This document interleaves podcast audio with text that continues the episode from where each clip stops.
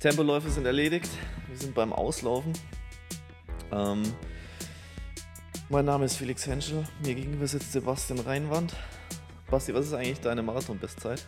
Meine Marathon-Bestzeit? Deine Marathon-Bestzeit. 2,15,35. So, und jetzt ist die Frage, um die sich heute wahrscheinlich einiges drehen wird.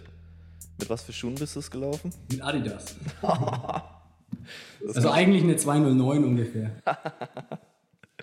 okay. Ähm, ja, jetzt mal, was denkst du, wie schnell wärst du gewesen mit anderen Schuhen auf dem Markt? Zum Beispiel Nike Next Percent, 4%, 4%? Schwer, schwer zu sagen. Ich hatte ja die zumindest noch die erste Version der 4% einmal an bei der EM dann in Berlin. Aber da hat man natürlich schon also ich habe noch erinnern, die Woche vorher habe ich das erste Mal getragen und hat dann auch, hab dann auch irgendwie in Strava gepostet, ähm, these shoes are cheating. Also du merkst schon, wie dich das halt nach vorne bringt und ähm, die jetzt die zweite und dritte Version, es inzwischen mit Next Percent gibt, ist schon nochmal ganz was anderes. Also ich bin definitiv davon überzeugt, dass man damit schneller rennt. Ähm, ich war jetzt in Berlin natürlich nicht schneller, sogar langsamer. Das lag aber eher an den 30 Grad plus und der Sonneneinstrahlung, die da geherrscht hat.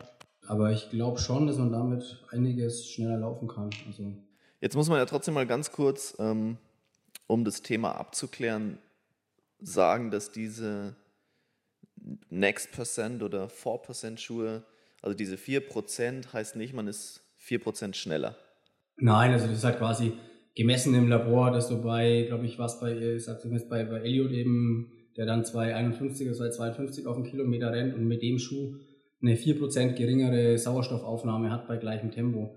Ähm, das übersetzt sich natürlich nicht gleich automatisch in 4% schnellere Laufzeit, weil dafür wird wieder die Muskulatur anders belastet und so weiter. Aber es gibt ja inzwischen einige Studien, auch mit in, von gut trainierten bis Hobbyläufern. Wir haben es bei der Triathlon Cologne gesehen, der Nick hat die Schuhe alle durchgetestet. Ja. Ähm, ist bei jedem ein bisschen individuell, wo halt der Schuh bei welchem Tempobereich am besten wirkt. Aber man sieht schon, dass auf jeden Fall so 2% da bei jedem drin sind. Also, also es ist schon einmal die, die Sache der besseren Ökonomisierung. Genau. Die dann aber, glaube ich, trotzdem irgendwie so 2 bis 4% schnellere Zeiten im Marathon schon auch. Ja, genau. Also man sieht es ja, wenn man jetzt die Marathonzeiten der letzten Jahre, ich meine 2016 sind die Schuhe das erste Mal gelaufen worden, ähm, wenn man die anschaut, das ist ja so ein Knick, den es halt vorher vielleicht mal gab, als Epo auf den Markt kam und dann später wieder Zera, wenn dann immer plötzlich die, die Leistungen ähm, in allen Bereichen ähm, so sprunghaft steigen, dann steckt ja meistens was dahinter. Und entweder es war dann Doping oder jetzt eben vielleicht ein, wahrscheinlich ein technologischer Fortschritt. Weil so rein die physiologische Fortschritt vom Menschen ist jetzt, für mich jedenfalls und auch vor allem einige renommierte Sportwissenschaftler sagen das ja auch, ähm, eher zweifelhaft, dass jetzt plötzlich jemand innerhalb von zwei Jahren sich zwei Minuten verbessert hat auf dem Marathon, wenn er eh schon seit 20 Jahren ähm, ein Profiläufer ist. Ja, also ich fand schon den ähm, Lauf von Eliud Kipchoge letztes Jahr, also 2018 beim Berlin-Marathon so beeindruckend, wo er Weltrekord gelaufen ist. Und es sah halt aus wie ein Longrun, ne? mit dezenter Endbeschleunigung. Ja, genau. Also ich denke, man kann krass. auch sagen, Bekele kann eigentlich froh sein, dass er jetzt fünf Jahre lang nichts gemacht hat, weil vor fünf Jahren wäre es nicht gelaufen, was er jetzt gelaufen ist, die 20140 in, mit, sagen wir, irgendwie 80, 70 Prozent Training, die er irgendwie wahrscheinlich nur Vorbereitung, die er hatte.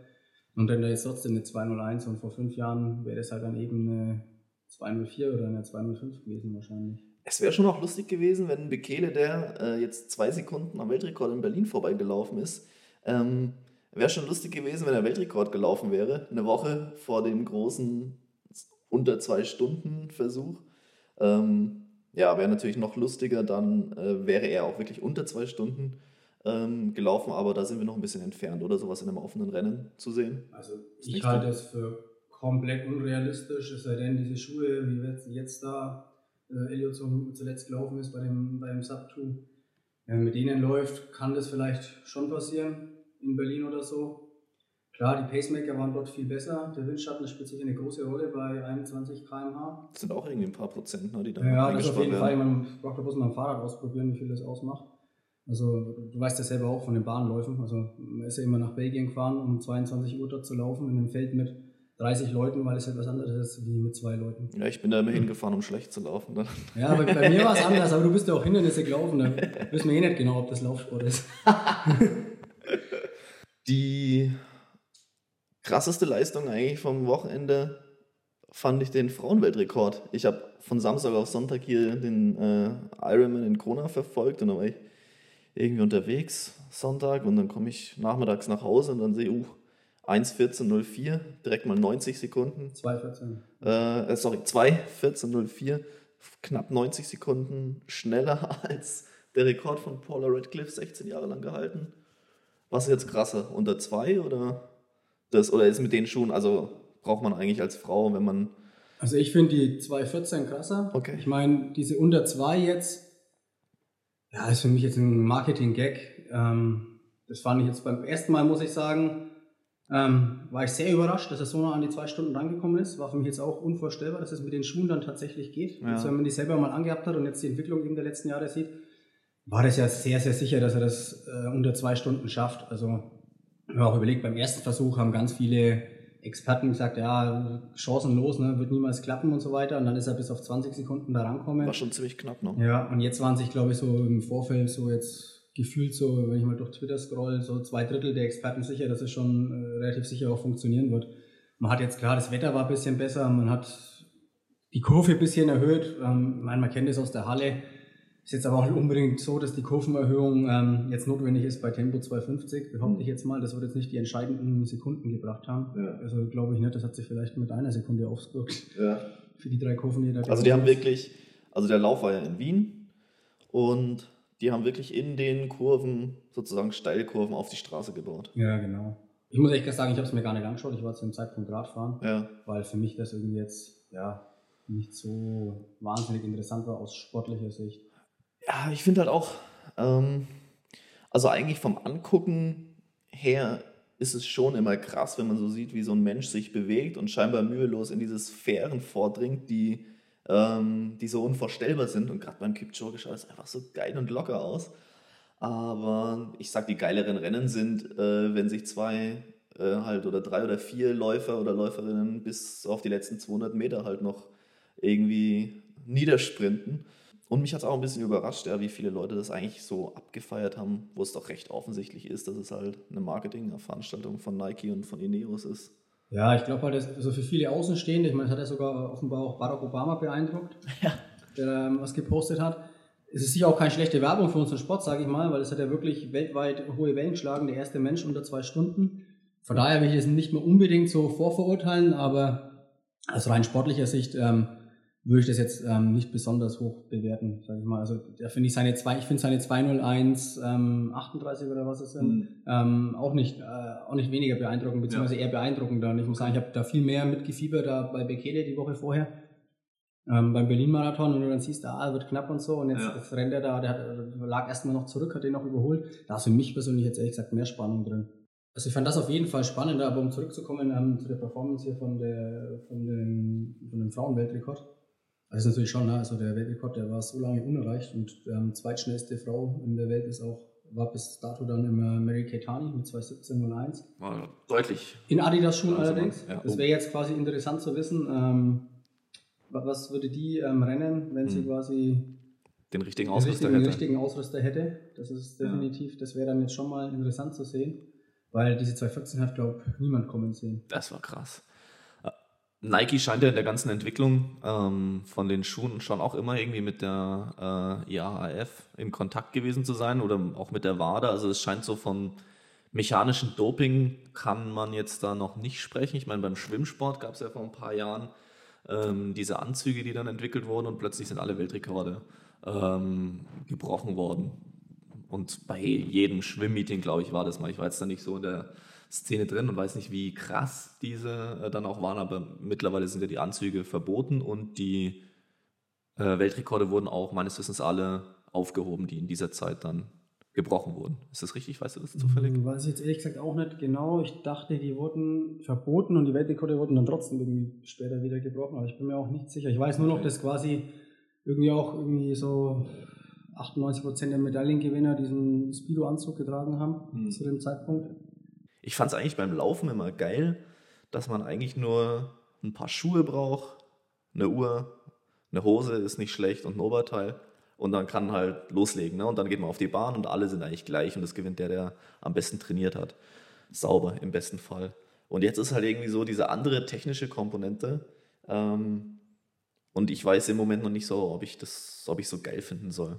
Ja, ich tue mir da auch schwer. Ähm, ein technisches Hilfsmittel ist es ja im Prinzip nicht, weil es ist ja immer nur, es ist ja immer noch so, dass einfach jetzt mehr Energie zurückgegeben wird, als, als quasi das verpufft weniger Energie hm. beim Laufschritt. Ich habe auch am Anfang gedacht, naja, irgendwie ist das ja wie wenn ich ins Fahrrad einen 50 Watt Motor einbaue und dann ja. sind dann einfach alle um 50 Watt schneller, ja. Äh, die sie oben drauf haben zu ihrer ja. Tretleistung. Aber ganz, ganz so ist es ja nicht, weil halt, es wird halt mehr Energie zurückgegeben. Es ist schon die Energie, die der Läufer irgendwo auch reinsteckt. Aber es ist halt schon. Ist ja wie eine, ist eigentlich ist doch wie eine Feder, also. Ja, ist halt auch die Frage, wir jetzt sind der letzte Prototyp Alpha Fly, wie jetzt heißen soll von Kipchoge, der hat ja inzwischen jetzt drei Federn und dazwischen noch Luft- oder Flüssigkeitskissen. Ja. Ja, also abgesehen davon, dass es auch aussieht wie Clownsschuhe, die sind irgendwie 51 mm dick an der Ferse okay. und vorne 41. Ähm, ich glaube, es gab mal irgendwann in den 90ern so Buffalo-Schuhe, die keiner haben will. Ja. Äh, an das erinnert mich das eigentlich. Ja, also irgendwo muss da jetzt mal eine Grenze gezogen werden eigentlich. Und ähm, es gibt ja auch eine IAF-Regel, die extra ähm, 2017, 18 rum ähm, geändert wurde. Ich glaube, das ist Regel 124, ähm, wo auch drin steht, dass quasi keine Schuhe gelaufen werden dürfen, die Prototypen sind. Also ah, okay. Schuhe, die ähm, jedem zugänglich sind. Wie beim Radsport auch, da muss ja, ja eigentlich alles, was von den sozusagen. verwendet wird. Ja. Und ähm, keinen, keinen Vorteil verschaffen. Und dieses, dieses keinen Vorteil verschaffen ist halt auch wieder sehr schwammig ähm, hm. formuliert. Von daher weiß ich nicht genau, was mich aber eher wundert, ist die Sache mit den, mit den Prototypen, weil man zum Beispiel jetzt auch bei der WM in Doha gesehen hat, dass unter anderem auch Klosterhalfen oder Hassan Sifan hm. auch schon Spikes rennen, die dicker sind mit Carbonplatte. Die haben sie im Vorfeld, waren die immer dann so mit weißem Tape seitlich genau. abgeklebt, dass man nicht gesehen hat, wie die Sohle aussieht. Ne? Ja, genau. Es ja. sind jetzt aber auch schon solche Spikes gelaufen und ich glaube auch schon vorher beim Diamond League Final. Ja. Und dann, ja, man hat jetzt zum Beispiel Hassan Siffern gesehen, die ist 351 von vorne gelaufen über 1500. Mhm. Sagen alle, oh, wahnsinnig schnell und bringen das natürlich auch schon in die Nähe von Doping, was auch immer klar ist bei so Weltklasse-Leistungen, vor allem wenn man das so von vorne rennt. Aber ich frage mich eigentlich schon mehr, hat nicht der Shooter zwei, drei Sekunden ausgemacht und wenn es dann nur eine 354 ist, dann sage ich, naja, ist die zweite ja auch gelaufen. Also und drei Sekunden sind natürlich beim 1500 Meter Rennen ähm, ja, wahnsinnig viel. Ne? Ja, also man muss sich immer ne? vorstellen, also, wie viel das in Metern ist bei der Geschwindigkeit. Ja, das sind quasi ja fast 30 Meter, ne? also ein bisschen weniger. Ja, aber 20, sowas ja. rum, ja.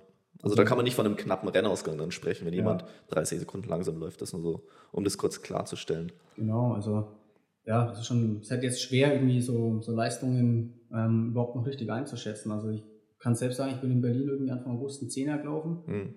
Ähm, bin ja jetzt quasi kein Anführungsstrichen Profiläufer mehr, sondern Triathlon und habe mache jetzt Triathlon und habe ein bisschen geringere Ansprüche.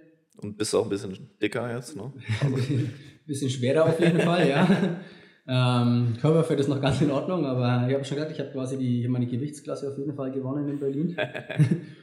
und ja, bin dann da so knapp 30, 27 gelaufen und bin da ganz lange hinter einem hergelaufen, den ich noch so früher kannte, halt auch als Läufer, der irgendwie so 31er Zeiten rennt, also mhm. womit ich mich in Anführungsstrichen im Wettkampf, mit dem ich im Wettkampf nie, mich nie beschäftigt hat. Und ja. jetzt die ganze Zeit mit seinen Vaporfly-Schuhen da vor mir rumgelaufen. Ja. So, acht bis zehn Meter vor mir. Und ich habe eigentlich gefühlt bei jedem Schritt gesehen, wie der, wie der, wie er mir wieder zehn Zentimeter abnimmt, wenn ich mal, wenn ich mal ähm, nicht voll drück. Bei acht war er dann endlich gebrochen und ich habe ihn noch abgehängt, aber hat lange gedauert. Paar, ja, hat lange gedauert und mir fallen so ein paar Beispiele ein von Leuten, die halt jetzt irgendwie statt einer 107 irgendwie eine 105 laufen oder statt einer 31 eine 30 tief was schon Sprünge sind, die mich so ein bisschen äh, schon, schon staunen lassen, wenn ich weiß, wie lange derjenige schon läuft und so und wie viel er schon mhm. gemacht hat. Wenn dann halt plötzlich noch so ein Sprung kommt, ähm, relativ aus dem Nichts sozusagen. Also ja, wenn man auch so die Fotos von den größeren Stadtmarathons sich anschaut, also verkauft werden die Schuhe schon. Das Marketing hat auf jeden Fall gut funktioniert. Ja, ich meine, Strava hat es ja auch, ähm, oder irgendeine Studie hat, hat die Strava-Daten ausgewertet. Ja. Du kannst ja bei Strava deine Schuhe angeben. Und dass quasi Vaporfly-Träger ähm, im Schnitt auch tatsächlich so so 2,4 Prozent ja. oder was das Ergebnis waren. Ich glaube, es wurde in New York Times sogar genau, ausgewertet. Genau, richtig. Ähm, schneller sind. Ähm, jetzt egal, welche Leistungsklasse. Ja. Ich glaube, der durchschnittliche Strava-Marathon ist nämlich 3 Stunden 50 oder so, habe ich letztens auch mal gesehen. Also, das ist schon auch Läufer aller Klassen betrifft. Ja. Man hat man auch jetzt eben bei, bei der Triathlon Crew Cologne gesehen, im YouTube-Video, die haben das ja auch getestet, ähm, quasi mit Nicht-Profiläufern und unterschiedlichen Geschwindigkeiten dass das einfach tatsächlich jedem was bringt. Genau, also es ist sehr individuell, aber jedem bringt es was. Es ist halt die Frage, wie viel für die 280 Euro. Und dann bin ich mal gespannt, was der, der äh, ich glaube, ja von Kollega mitentwickelte Alpha-Schuh kosten wird. Ähm, Komisch, dass es halt dieses Mal da so wirklich durch die Decke geht. Ähm, andere Firmen können eigentlich nur reagieren. Ne? Ja, oder schlafen halt komplett. Also Adidas fragt man sich ja, so ein bisschen. 2016 gab es die ersten Prototypen bei Nike, also vor Olympia schon im Prinzip gesehen, ja. bei, bei den US-Trials und von Adidas habe ich bis heute keinen Schuh gesehen.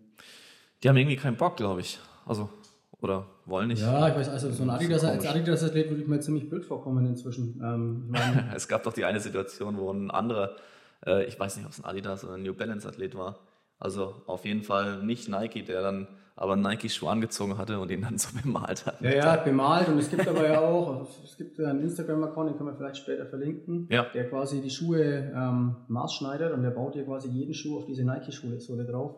Ah, okay. Das heißt, der baut halt für andere Profis aus einem Essex-Schuh die Nike-Sohle drauf, aus einem New Balance-Schuh die Nike-Sohle drauf und, und postet mir die Bilder von den Schuhen. weil die halt halt auch sehen, ähm, sich halt da ziemlich chancenlos fühlen. Ja wenn sie den, den nicht tragen. Frodeno ist jetzt in Hawaii auch äh, von Essex seinen Prototypen gelaufen, der eigentlich nächstes Jahr erst auf den Markt kommen sollte.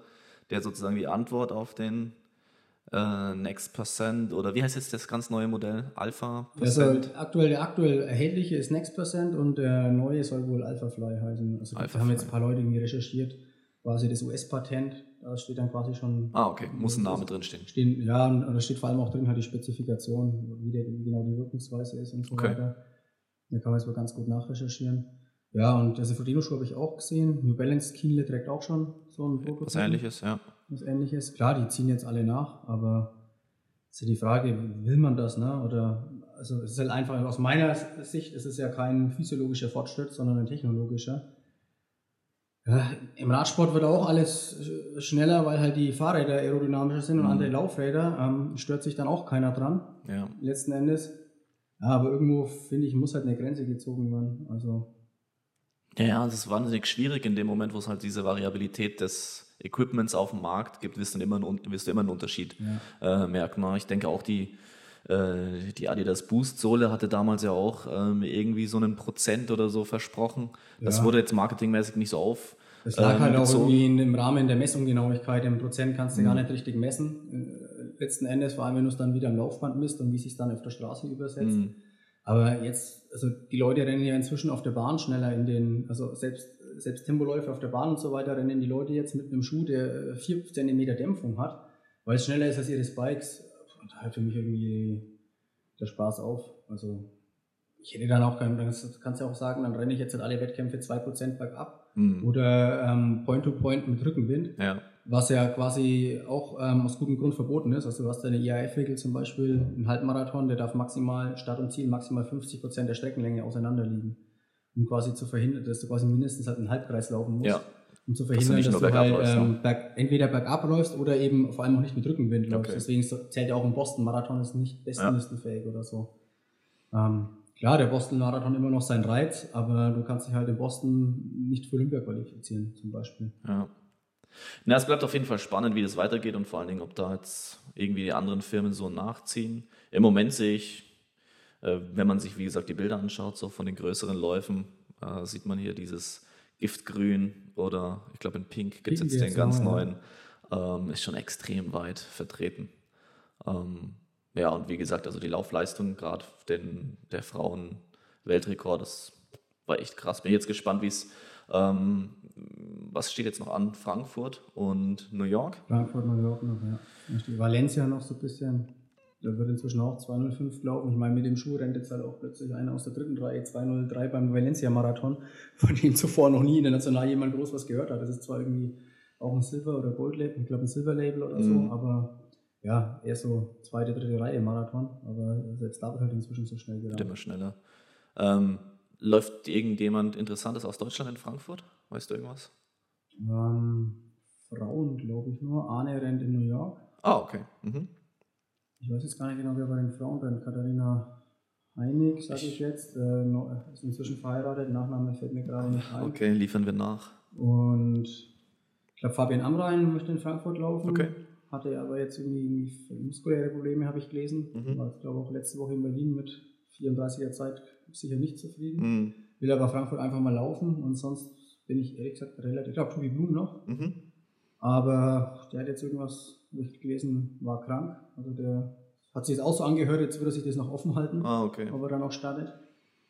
Aber ja, ansonsten ist jetzt quasi rum. Hendrik Pfeiffer ist gelaufen letzte Woche in Köln. Köln. Der hat- hatte jetzt zum Beispiel den Schuh, glaube ich, auch erst am Tag vorher bekommen oder so. Mhm. Er hat dann auch gesagt, also der treibt dann unheimlich nach vorne. Er hatte dann nur das Problem, dass er muskuläre Probleme gekriegt hat und überall Krämpfe am ganzen Körper, die auf den letzten, ich weiß gar nicht, ob es jetzt sieben oder 15 Kilometer waren, Mhm. weil in dem Schuh ja eben auch die Biomechanik anders ist und du anders läufst und wenn du dann Probleme kriegst, ähm, dann hast du richtige Probleme und ähm, ähnlich ging es auch dem Simon Stützl in Düsseldorf, der Mhm. hat auch plötzlich an einer ganz komischen Stelle beidseitig an den Knöcheln Krämpfe gekriegt Mhm. weil du halt einfach in dem Schuh vorher genügend trainieren musst. Und ich hatte den ja bei der EM auch mit nur einer Woche mehr oder weniger eintragen angezogen. Und meine Hamstrings, die waren so tight nach 25 Kilometern, dass ich dachte, oh, das könnte auch noch ein blöder Tag werden heute. Ja. Bin dann damit ähm, doch relativ problemlos durchgekommen, aber danach bin ich gefühlt gebückt gelaufen. Also ich musste erst mal eine Stunde zum Physio, bis ich wieder aufrecht stehen konnte, weil meine Hamstrings so tight waren. Also du musst tatsächlich auch in dem Schuh genügend trainieren und dann kommt man auch wieder zu dem Punkt, der Schuh, den kannst du halt irgendwie maximal 300 Kilometer laufen oder so. Ja, ich glaube 250 steht Dann wird es halt, wird's halt auch irgendwann, geht es dann schon wieder ins Geld. Ähm, wenn du halt in der Marathon-Vorbereitung irgendwie mal drei von den Schuhen brauchst, dann bist du schon wieder bei 1000 Euro, die du da ähm, verbraten musst. Und da sind wir halt wieder bei dem Punkt laufen war bisher das, wo du halt irgendwie ein paar Schuhe oder zwei braucht hast und relativ jeder, jeder noch relativ günstig gut teilhaben konnte. Jetzt Ja. anders wie im Radsport oder im Triathlon, wo halt das Investment das schon Investment schon ist, ne? sehr, sehr viel höher ist und irgendwie 90 Prozent der Bevölkerung, der Weltbevölkerung von vornherein ausschließt. Ja. Barfußlaufen wäre eine Option, ne? Ja, Aber das wollen wir halt auch nicht. Also das ist irgendwie schwierig. Äh, ganz kurz, äh, Henrik Pfeiffer ist 1.05 äh, durchgegangen, ähm, hat es probiert, dann leider glaube ich nicht geklappt, hat auch irgendwie mit dem Getränke, ähm, die Getränke dann nicht so bekommen. Ähm, aber er ist auf jeden Fall ein Kandidat für Olympische Spiele nächstes Jahr. Oder wen siehst du so für Deutschland ja es ist ziemlich schwer. Es gibt ja quasi das neue ähm, Qualifikationssystem. Über entweder du qualifizierst dich direkt mit der Norm, die 2.11.30 ist Mhm. und nochmal deutlich härter, als er bisher jemals war. Mhm. Und ich glaube, letztes Mal war ja die offizielle Norm eine 2.17 Mhm. bei den letzten Spielen und jetzt gibt es eben diese 2.11.30 und dann müsste ich jetzt lügen, glaube die Top 80 der Weltrangliste Dürfen starten. Ja, und Weltranglistenpunkte gibt es eben nur bei Gold Label und bei nationalen Meisterschaften. Mhm. Und Hendrik steht jetzt, glaube ich, gar nicht so gut da, weil er ist ja lang keinen Marathon gelaufen. Mhm. War lang verletzt, ne? Ja, ähm, hat quasi auch keine Gold Label Punkte oder so. Mhm. Also du musst ja dann irgendwie Top 8, Top 10 in Berlin oder New York und Co. machen, was Mhm. im Prinzip Sehr, sehr, sehr, sehr schwer. sehr, sehr schwer ist. Das gelingt ja maximal den Amerikanern ähm, bei ihren Gold Label äh, Races, weil da halt die Stadtfelder so gewählt sind, dass die Amerikaner eigentlich immer in den Top 6 landen irgendwie. Wird halt, ist halt so gewollt vom Veranstalter. Da haben die deutschen Veranstalter vielleicht auch hier und da auch mal noch Aufholbedarf. Mhm. Ähm, da laufen halt dann eher mal vorher 20 Afrikaner ein. Also es wäre besser da, sagen wir, für deutsche Athleten wäre es besser da, paar weniger Afrikaner zu haben, Ja, genau. dass man da auch Und Punkte du kannst halt sammelt. einfach noch Punkte sammeln bei den deutschen Meisterschaften. Okay. Und da liegt jetzt zum Beispiel halt Tom sehr gut, Mhm. Tom Gröschel. Mhm. Der war jetzt deutscher Meister dieses Jahr. Ich glaube, das ist sogar noch sein zwölfter Platz von der EM aus dem Vorjahr. Mit reinzählt in die Punkte, Mit okay. einem Reinset, glaube ich, noch. Ähm, in 2018. Und ja, Hendrik muss dann ja quasi nächstes Frühjahr ähm, entweder Norm laufen oder er läuft bei den deutschen Meisterschaften schnell. Die sind- die sind jetzt, glaube ich, dann in Hannover das nächste Genau, Mal. und zwar im Ende, Ende, April. Anfang April eigentlich Mhm, immer. okay. Also er müsste irgendwie eine, entweder eine Norm oder eine Kombination aus deutscher Meister und schneller Zeit. Also Okay. ähm, so, von daher ist alles gar nicht, gar nicht so sicher. Also wer da überhaupt letzten Endes ähm, Punkte macht. Ehrlich gesagt, also bei Arne ist es jetzt auch so, der hat keine Zeit stehen, außer 2014 irgendwas, die relativ wenig zählen Ja. aus dem Frühjahr. Der muss könnte aber jetzt in New York. in New York, ja, wenn er jetzt da irgendwie siebter wird, dann ist er glaube ich auch so, so ziemlich, Das ist schon ziemlich safe okay. und in New York kannst du ja mit einer soliden Leistung relativ weit vorne reinkommen, Mhm. auf jeden Fall. Und ansonsten ist er muss ja auch gezwungen, im Frühjahr in Hannover zu laufen oder ähnliches, wenn Ja. er dann noch zu Olympia will. Von daher ist das alles schon ja, relativ interessant, also äh, vor allem offen. Was jetzt ja auch zum Beispiel dazu führen könnte, dass in Hannover dann wirklich eine Bündelung von guten Athleten bei deutschen Meisterschaften an den Start geht, was ja auch schon mal eigentlich ganz interessant ist. Ja, genau. Also wir hatten das ja in Düsseldorf letztes Jahr für die EM, wo halt viele schnell laufen wollten. Ähm, und dann auch tatsächlich viele schnell gelaufen sind. Ich glaube, so ein Rennen hat man, seitdem ich jetzt selber laufe, kann ich mich nicht an so ein Rennen erinnern. Vielleicht gar nicht bei einer deutschen Meisterschaft, wo Mhm. so viele Deutsche so schnell laufen. Und ja, von daher ist zu hoffen, dass viele in Hannover laufen. Ähm, wobei auch so irgendwie das System so richtig noch gar nicht klar war, den allermeisten. Sonst wären vielleicht auch schon ein paar mehr Leute dieses Jahr in Düsseldorf wieder gelaufen bei den Okay. deutschen Meisterschaften. Weil die auch schon mit reinzählen. Ja, die haben ja dieses Jahr schon gezählt. Da hat, der- hat der Tom seine Punkte gemacht. Da war sonst nur noch Simon Stützel am Start und sonst im Prinzip keiner mehr, der für Mhm. die Punkte da ähm, interessant und relevant ist.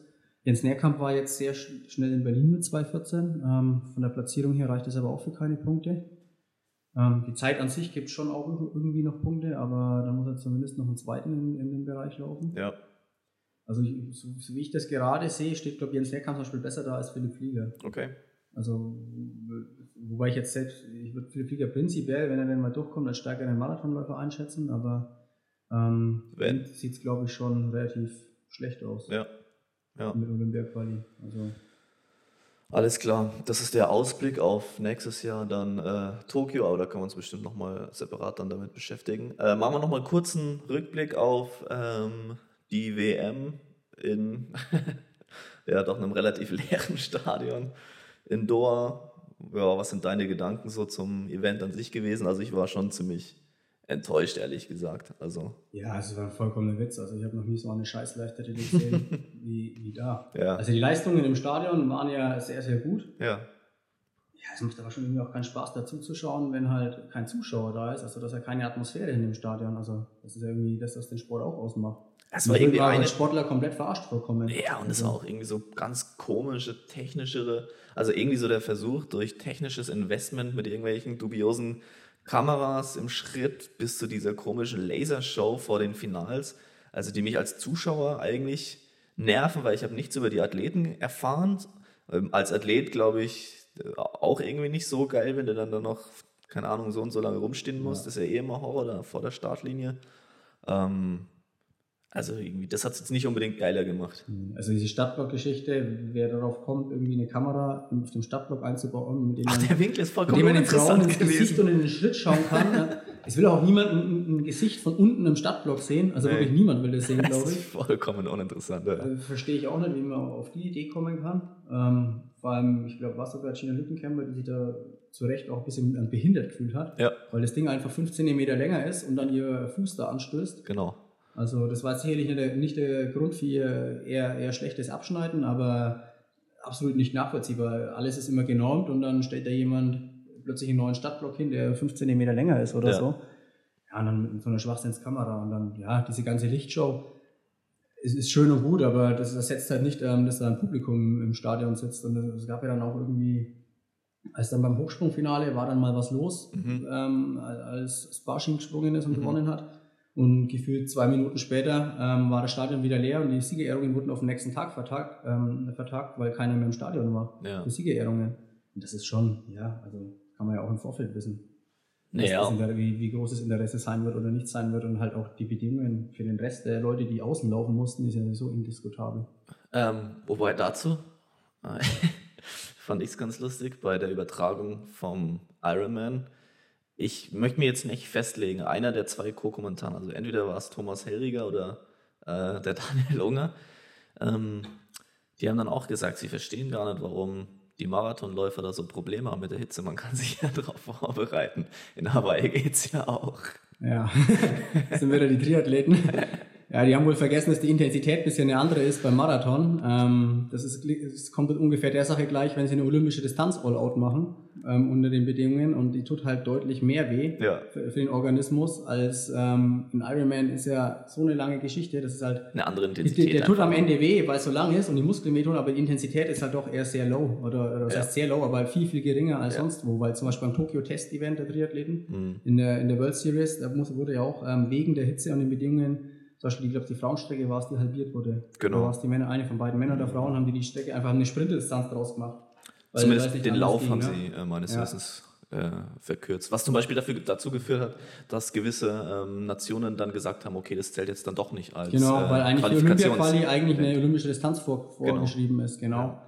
Und Also die Hitze war auf jeden Fall in Doha ein großer Faktor. mit der Luftfeuchtigkeit vor allem. Die Luftfeuchtigkeit. Die macht das Ganze halt eben noch schlimmer. Und nächstes Jahr die Fußballstadion. Ja, bin ich auch mal gespannt, wie das da so kommt. Gut, aber also ich fand schon besonders lustig noch die Pressekonferenz vom, ähm, vom Leichtathletikpräsidenten, der dann gesagt hat, dass äh, das Stadion ausverkauft ist und äh, nur noch ganz wenige Karten gibt und selbst, selbst Sebastian Coe saß daneben und hat irgendwie so in sich reingeschmunzelt. Also das war einfach, ja, irgendwie, nee, war nicht ganz so gut. Ähm, Vor allem, wenn dann von dem Geld, das dafür ja offenbar bezahlt war, irgendwie am Ende war dann irgendwie noch der korrupte Lyman Dyack, der da die Kohle eingesackt hat, kommt ja. auch kein Euro mehr bei den Athleten an. Also für sowas. Nee, nee, klar. Ähm, wobei, klar war das der Diak, oder? Diak, ja. Dyack, keine Ahnung. Ähm, aber auch da war ja Co schon der zweite Mann sozusagen ja. in der IAAF. Also alles äh, nach wie vor ein bisschen shady, würde ich sagen. Ähm, ganz kurz die sportlichen Laufleistungen. Also ich kann über die anderen Disziplinen gar nichts sagen. Äh, auch eher wenig. Beschränken also, wir uns da drauf. Ja, es gab dann, was, 400 Meter, 400 Meter Hürdenweltrekord war es noch. Mm. Und 400 Meter Weltrekord, oder? Naja, 400 Meter der Frauen war, da ist doch die so krass schnell gelaufen, drittschnellste Zeit. Was ist die schnellste Zeit ja, aller Zeiten? Genau, ja. das war ein bisschen alle verblüffend. Anderen, alle anderen Zeiten in den Top Ten waren von Marita Koch oder so. Ja, ähnlich. genau. Oder, und glaube ich noch eine andere Chinesin oder so. Genau, genau. die Koch auf jeden, war auf jeden Fall mit dabei, ja. Ja, ja aus deutscher Läufersicht ähm, arbeiten wir uns zu den Highlights vor, würde ich sagen. ja, schlecht, schlecht war natürlich Richard leider. Ja. Hat er ja auch selber im Interview. Nicht natürlich, sondern ja, leider. Ja, ja, leider, ja, leider. Das hat er ja auch selbst äh, relativ ähm, enttäuscht ähm, dann vor der Kamera so geäußert, dass ja. er irgendwie das leider mit dem Höhentrainingslager in den letzten zwei Jahren irgendwie nicht so im Griff hat, hm. dass er weiß, wann er topfit also ist. Ähm, man sieht ja, der kann topfit sein, er ja. letztes Jahr 27, paar und 30 laufen. Ja. Ähm, ist in meinen Augen auch jemand, der wahrscheinlich unter 13 rennen kann. Mhm. Also, Über 5000. Ja, wenn er denn mal Longruns macht, ne, Richard? also Richard und ich schatzen ja immer, dass Richard ähm, Richard und ich können keinen Dauerlauf zusammen machen, weil sein Dauerlaufniveau zu schlecht ist. Okay. Für meins. Okay. Ähm, nee, also Richard hat ein unglaubliches Talent und ähm, ich glaube, was war sein erster Halbmarathon in Berlin? Ah, weiß nicht. 1,03? Nee, nee, schon eine 62 tief, okay. glaube ich, oder 61 hoch. Dann habe ich, hab ich ähm, ihm Unrecht getan. War aber vorher dann auch mal krank und so. Ja, alles relativ zäh, trainiert sich auch seit jetzt zwei, drei Jahren selbst. Ähm, ähm, ohne es jetzt gar nicht unbedingt negativ darstellen zu wollen, eiert er halt so ein bisschen rum, so mhm. versucht er da seinen Weg zu finden, mal funktioniert es, mal nicht. Ähm, und bleibt ihm so wünschen, dass es dann nächstes Jahr im Olympiajahr mal, mal richtig klappt. Ja. Ähm, sowohl mit der Norm als auch dann ähm, Ein gutes am Tag Rennen. mit dem Vorlauf vor allem. Also, ja. dass er eben, weil normalerweise ist so ein 5000 Meter Vorlauf für ihn in Anführungsstrichen ein Klacks. Ein Klacks ist es vielleicht nicht für jeden in der Weltspitze, aber ähm, auf jeden Fall was, das er mit seinem Finish ziemlich sicher schaffen kann, ähm, mit seiner Endschnelligkeit ja. auch. Also es ja. geht ja sonst auch. Also als ich den mal 2015, glaube ich, war es, in Heuston live habe laufen sehen, also seine, der, seine, sein Durchbruch sozusagen, als er da 13,10 gelaufen ist. Ja, das ist, war eigentlich unglaublich, was der da, da waren Gebre Meskel und Co. vorne und dann geht halt Richard Ringer auf 1200 Meter Verschluss an die Spitze und macht Druck. Also er hat die Leistung auf jeden Fall drauf, da bin ich mir sicher. Wenn er ein gutes ja. Rennen erwischt, dann ja. ist, schon, ist schon schnell, ja. Mit Sicherheit, ja. Ja, dann was auch noch aus Läufersicht. Kati Kranz, 1500 Meter. Mhm. Ähm, ja, ist leider auch nicht ins Halbfinale kommen. Mit Glück wäre es vielleicht gegangen, also auf den letzten 300, mhm. wenn sie da einen Kick gehabt hätte. Aber ist jetzt auch nichts, was sie unbedingt hätte schaffen müssen. Hat auch ja, halt lang gekämpft für die Norm auf jeden Fall. Das ist ja so immer ein bisschen die ewige Geschichte, dass ja. die Leute sich oft halt sehr lang für die Norm abmühen müssen. Geht Weil jetzt dieses Energie Mal, drauf. Ja, ne? die Saison halt auch schon sehr lang ist. Ne? Ich glaube, sie hat ähm, auch die Studenten-WM gewonnen, wenn ich mich mhm. täusche. Und ja, wobei diesmal ausnahmsweise auch nicht den Verband die Schuld trifft, weil die Norm halt von der IAF so war und über die Weltrangliste geht. Also sie hat auch jetzt keine andere Wahl gehabt. Aber war für sie im, Rahmen ihrer Leistungsklasse auf jeden Fall noch okay. War jetzt nicht das beste Rennen mit Sicherheit, aber jetzt auch nichts, wo man sagen muss, sie hat jetzt. Musste sich jetzt nicht dafür schämen. Nee, muss jetzt auf keinen Fall. Dafür, dafür schämen, denke ich. Ja. Wenn sie dann noch mal ein bisschen zulegen kann bis nächstes Jahr, wird das auch was mit Olympia. Ja. Das war es dann, glaube ich, schon aus mega. Sicht. Ähm, 800 Meter, gut, die beiden Mädels sind ausgeschieden. Prost an Hering. Ähm, ja, war im Prinzip auch klar. Die haben es auf den letzten Drücker geschafft, ja. noch ähm, die Norm von zwei Minuten ja. zu laufen.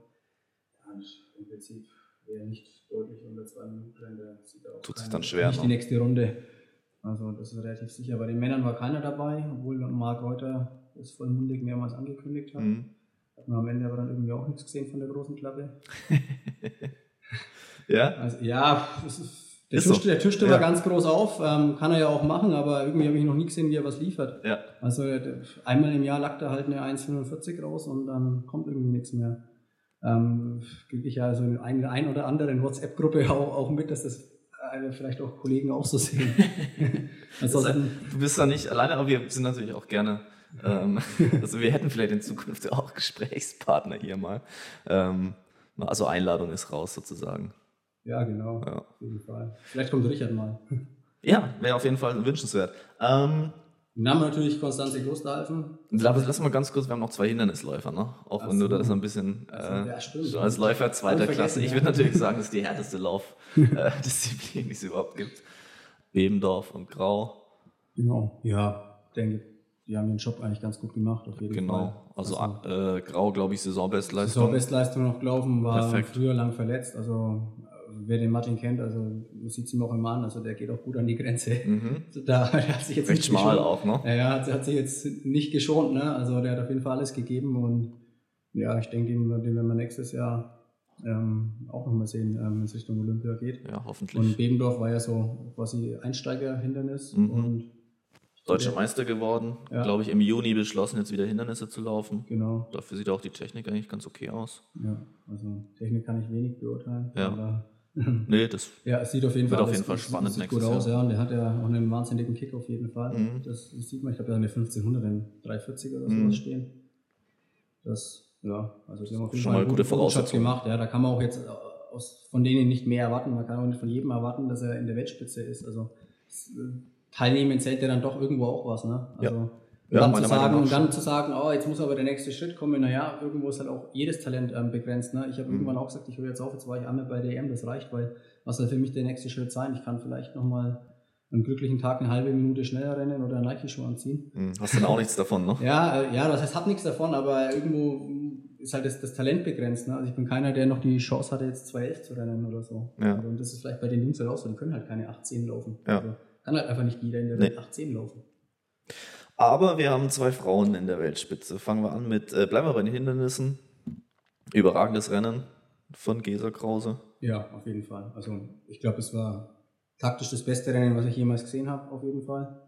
Auch von Gesa definitiv. Ja. Es haben ja schon wieder einige ähm, Meinst du jetzt die Taktik von der Kenianerin? Die war gut. Ja, gut, wer halt, Wenn wer man's halt, kann. Wenn man es halt kann, ne? wenn man halt irgendwie eine 8,44 stehen hat und die zweite im Feld irgendwie 10, 15 Sekunden langsamer ist oder, die anderen Platz Ja, so 3, um die 20 neun, Sekunden, dann kann man halt irgendwie auch einfach irgendwie laufen, so wie es es immer macht.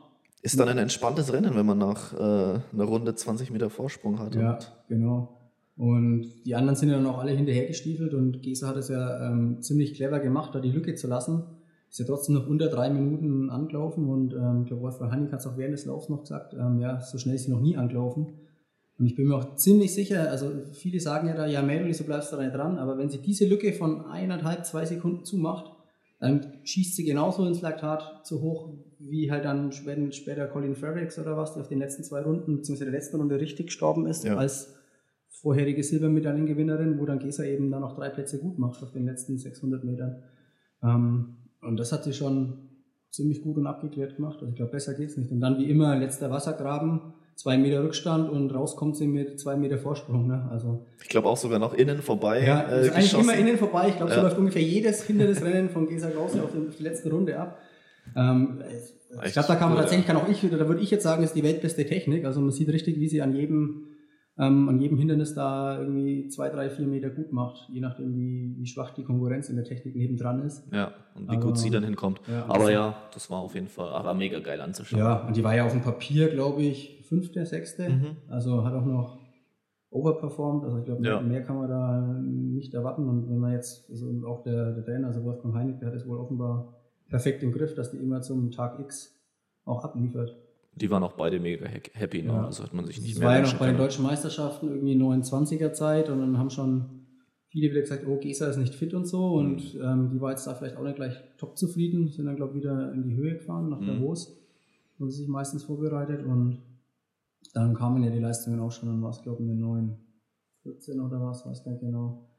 Jedenfalls ging es dann, dann eine 907 und dann noch den 2000 Meter Weltrekord. Weltrekord, ja. Genau. war ja, ja, klar, die, vom Weltrekord, die, vom 3000 Meter Hindernis-Weltrekord war die Durchgangszeit schneller, aber trotzdem eine, eine Wahnsinnszeit, die nochmal gezeigt hat, was sie kann. Und ja, das hat sie dann auch tatsächlich auch nochmal zugelegt. Nochmal bestätigt, ja. ja mindestens oder bestätigt verbessert, oder nochmal verbessert, auch ja. eigentlich bis zum Höhepunkt. Ja. Okay, Definitiv. so. Dann jetzt Konstanze Klosterhalfen. Also erstmal muss ich sagen, bei deutschen Meisterschaften habe ich sie live laufen sehen, weil ich da in Berlin im Stadion war. Wie sie da im Alleingang, glaube ich, 14, 25 gelaufen ist. Und das war einfach nur krass. Also klar ist, dass sie da in Deutschland unangefochten natürlich mehrere, also ich glaube über 100 Meter Vorsprung hat. Ähm, also muss mehr gewesen sein, glaube ich. Ja, viel mehr. Also der hat doch auch alle überrundet. Sie hat alle überrundet, klar. Ja. Also bis auf die dritte, ja. Miriam Datka. Ähm, und ach so, genau, zweite damals bei den Deutschen über 5000. Alina Reh, die leider aussteigen musste bei den 10.000. Ja. Mit irgendwie Magenkrämpfen oder so, sah auch gar nicht gut aus. Aber glaube ich, ist jetzt zumindest auch alles wieder behoben. Ja, hatte irgendwie ich habe gehört, es war irgendwie Zwergfell, ja, Verspannung, so hängt irgendwie mit der langen Anreise zusammen, wenn man ja. da irgendwie eingepfercht im Flieger sitzt und ja, dann halt relativ knapp krass. anreist. Naja, gut, also Konstanze Klosterhalfen. Ähm, ja, aber trotzdem schon die beste Laufleistung. Ja, auf jeden Fall, also das sehe ich auf jeden Fall auch so. Man kann ja immer, man sagt ja immer, also wir Nicht-Hindernisläufer sagen immer, ähm, Hindernis kriegt man hinterhergeworfen, aber es steht ja auch jedem frei, Hindernis zu laufen. Ne? Richtig. Also klar, ähm, jetzt auch, oder auch der Amerikaner Ethan Shaker, der würde ich auch sagen, der, der sieht schwer ein Finale in irgendeiner anderen, auf einer irgendeiner anderen Strecke und hat aber eine Olympiamedaille und ja. Weltmeisterschaftsmedaillen, aber irgendwie kann er halt gut über die Böcke. Ne? Ja. Also ich, ich könnte es jedenfalls nicht. Ich habe mir immer gedacht, ich könnte es vielleicht. Ich habe es auch nie ausprobiert, aber ich bin mir dann auch. Das glaube ich auch besser so. Je älter ich wurde, desto sicherer war ich mir, dass ich es nicht kann. Also. Kam die Weisheit noch. Ja, die Weisheit kam dann noch, ja. Also. Klar, trotzdem, also ich schätze natürlich, weil die Konkurrenz halt auch viel höher ist auf den anderen Strecken. Es gibt einfach mehr Läufer oder Läuferinnen, ja. Ja, als jetzt Hindernisläufer oder Läuferinnen. Ähm, die Leistung von Konstanze Klosterhalfen ist schon der Wahnsinn. Also sowohl jetzt das, was sie da solo gerannt ist, als auch jetzt die WM-Medaille.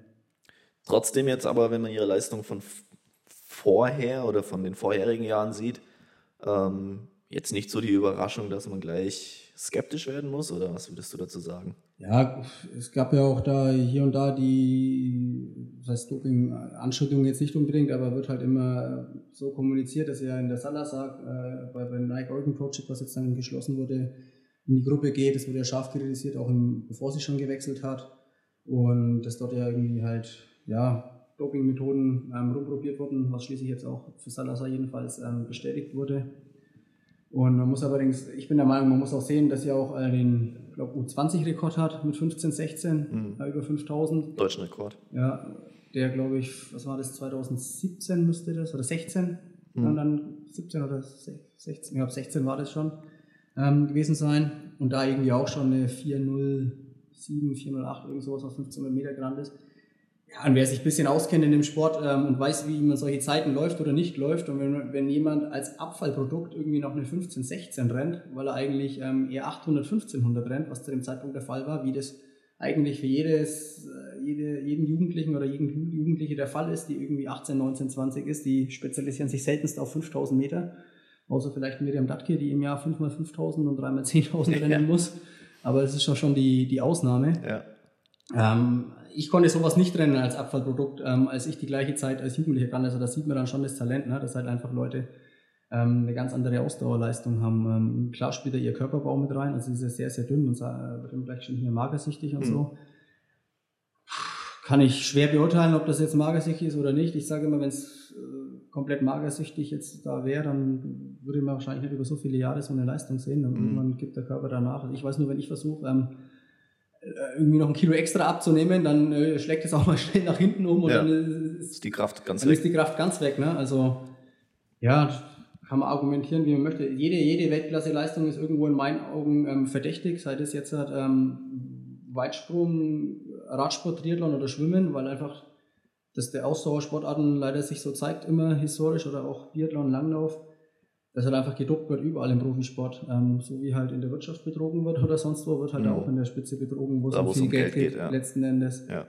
Und ja, jetzt mir von vornherein zu sagen, die wäre gedopt oder es ist höchst verdächtig, bin ich eigentlich nicht der Meinung, dass man es kann. Vor allem nicht, wenn man die Entwicklung sieht und weiß, dass sie irgendwo da aus Königswinter, aus dem Verein irgendwo gelaufen ist und dort halt solche Zeiten gerannt ist, auch bevor sie jetzt bei irgendeinem Nike Oregon Project war. Genau, also sie kam vorher, hat er vorher in Deutschland trainiert, unter den Voraussetzungen, die man hier so in Deutschland bekommt. Bei manchen Vereinen ähm, sind die schon sehr gut, bei anderen Vereinen nicht so gut, weil sie sich nicht leisten können. Man muss immer ein bisschen Glück haben, ob man äh, am, an irgendeinem Stützpunkt ist, um dann auch überhaupt so die physiotherapeutische Förderung zu bekommen seitens des Verbandes und so weiter und so fort. Und dann hat sie sich ja eben entschieden, ähm, letztes Jahr zum Nike Oregon Project zu wechseln, auch nach in die USA umzuziehen. Und ähm, dort wurde vor jetzt mittlerweile vier Jahren, ja, ne, drei, vier Jahren ja. eben der, der Fall gegen Salazar ja eröffnet, der jetzt darin endete, dass Salazar für vier Jahre gesperrt ist und nicht an sportlichen Veranstaltungen teilnehmen darf. Nicht aber als Trainer. Nicht als Trainer. Genau, keinen Kontakt zu den Athleten haben darf. Derjenige, der da so der Chefermittler äh, war, hat scheinbar auch den Fall Armstrong. Ja, Travis Tigert, glaube ich. Ja. Genau, damals ermittelt. Das heißt, der macht seine Arbeit schon ganz gut. Das war, glaube ich, auch die Einschätzung von Hajo Seppel. Ähm, das heißt, irgendwas war da zumindest im so dunkelgrau Bereich, dass die Leute gesagt haben, der. Ja, er hat ja zum Beispiel und der Arzt der Testosteroncreme an seinem Sohn getestet, mhm. um zu schauen, wie viel man da reinschmieren kann, bis, bis man auch über den Grenzwert ist. Er hat es dann damit begründet, er wollte schauen, ähm, ob nicht irgendwie jemand seinen Athleten, seine Athleten damit ähm, positiv machen kann, indem er ihnen das irgendwie im Kolben hinschmiert oder mhm. so. Das ist natürlich eine Ausrede, ne? Also ich, die glaube ich jetzt auch nicht, die Ausrede, ne? Und klar wurde da was getrieben, aber und man sollte da vielleicht mal irgendwelche Proben nach, ähm, falls es noch gibt, ähm, anschauen. Aber mhm. es, es, ging ja auch bei diesen Versuchen um, um, Grenzwerte auszutesten. Und da die das professionalisiert haben, wird denen da auch kein Fehler unterlaufen sein. Ähm, vermute ich mal, also ich will gar nicht sagen, dass ich da die Athleten alle, Mofara und Co., die da in der Gruppe waren, freispreche. Ähm, die Anschuldigungen kamen ja sogar aus der Gruppe von mhm. Kara Goucher, Jason Ritzenheim, die gesagt haben, äh, sie wurden da angehalten, sich ähm, Schilddrüsenhormone verschreiben zu lassen, also eine TUE.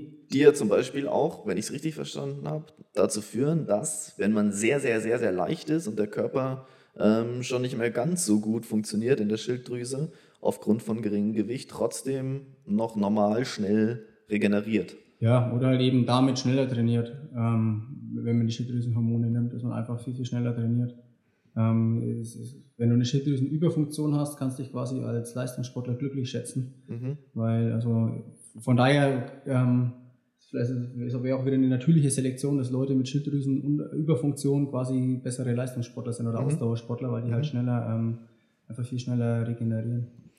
Ja, ich denke mir auch halt manchmal, das ist ja auch die ganze Sache da mit den, ähm, mit den Belastungsasthma-Geschichten, wo dann die Leute halt ein Asthma-Spray machen äh, manchmal denke ich mir auch, naja, wenn jemand halt dann Belastungsasthma hat, dann ist es eben eine natürliche Selektion in die andere Richtung. Dann kann halt den Sport nicht machen. Das ist immer die Frage, ob man die Tür eben aufmacht mit, den, ähm, mit diesen Sondergenehmigungen aus medizinischen Zwecken oder ob man halt einfach sagt, okay, das ja, das Asthma-Spray ne? hat ja so überhand genommen, dass es, glaube ich, seit zwei, drei Jahren einfach ähm, erlaubt ist. Mm.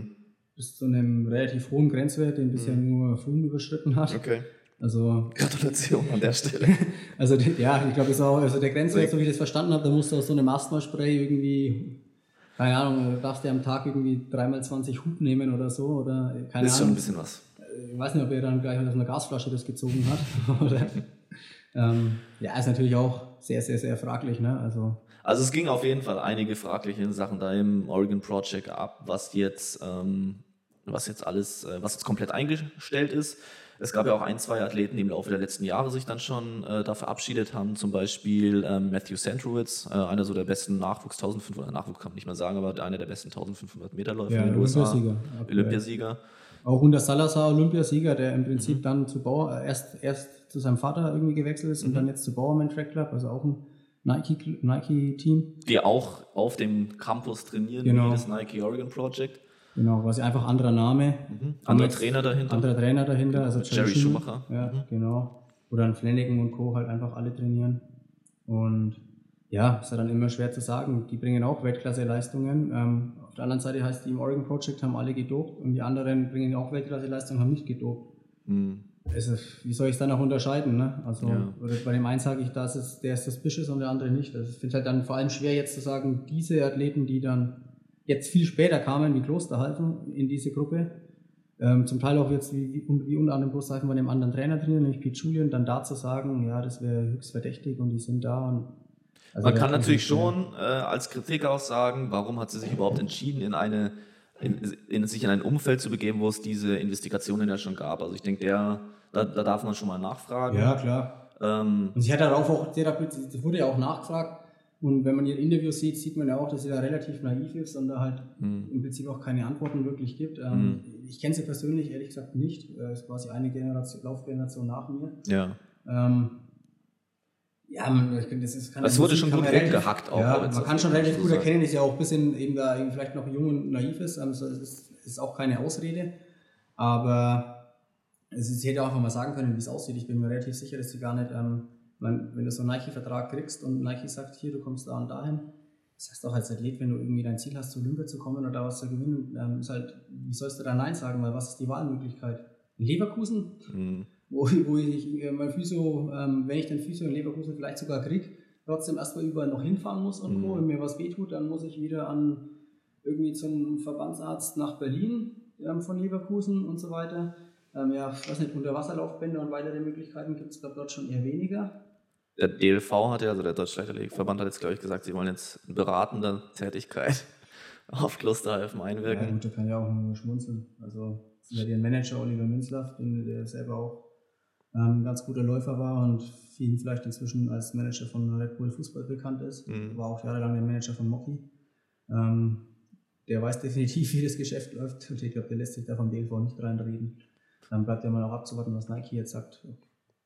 Pete Julian weiterhin als Trainer zur Verfügung steht oder mhm. unter einem neuen Namen. Ich bin mir auch nicht sicher, ob Klosterhalfen überhaupt die Wahl gehabt hätte, zu sagen, oh, ich gehe lieber zu Bauerman. Mhm. Oder ob Nike sagt, naja, irgendwie unsere Juwelen kommen alle zu, zu NOP und die anderen ähm, zu Bauerman Track Club. Ich weiß nicht, das ist jedenfalls ähm, ja, als Athlet schon eine sehr schwere Entscheidung, wo ich sagen würde, ich hätte mich wahrscheinlich auch für Oregon Coach entschieden, wenn ich die Wahl gehabt hätte. Mhm.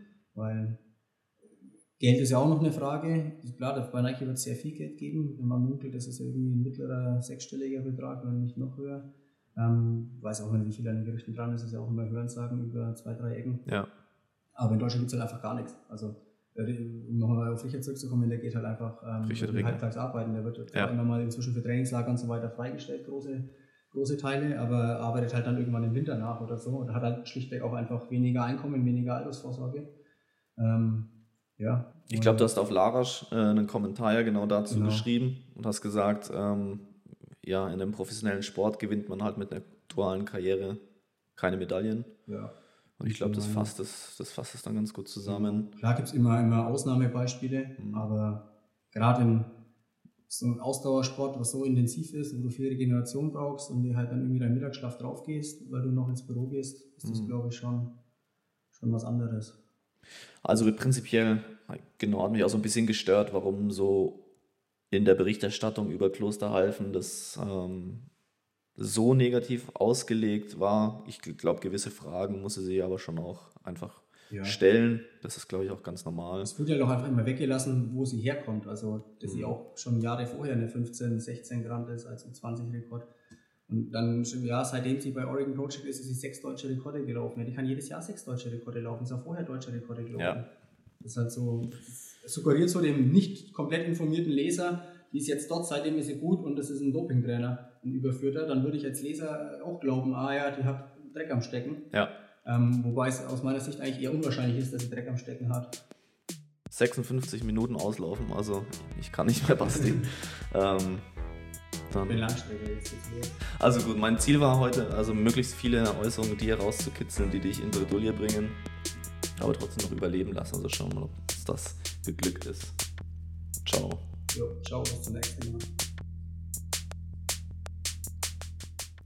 Liebe Hörer, ich melde mich nochmal ganz kurz und möchte mich, wenn ihr es bis hierhin durchgehalten habt, nochmal ganz herzlich fürs Zuhören bedanken. Das war heute Tonqualität nicht das, was wir in Zukunft liefern wollen, aber wir lernen noch dazu. Das war die erste Folge vom Auslaufen Podcast. Ich freue mich oder wir freuen uns natürlich ähm, über jedes Abo, was ihr uns schenkt und freuen uns dann auch schon auf unsere nächste gemeinsame Aufnahme. In diesem Sinne also nochmal vielen Dank und ähm, hiermit das Versprechen, das nächste Mal wird es auch für die Ohren etwas angenehmer. So, tschüss jetzt.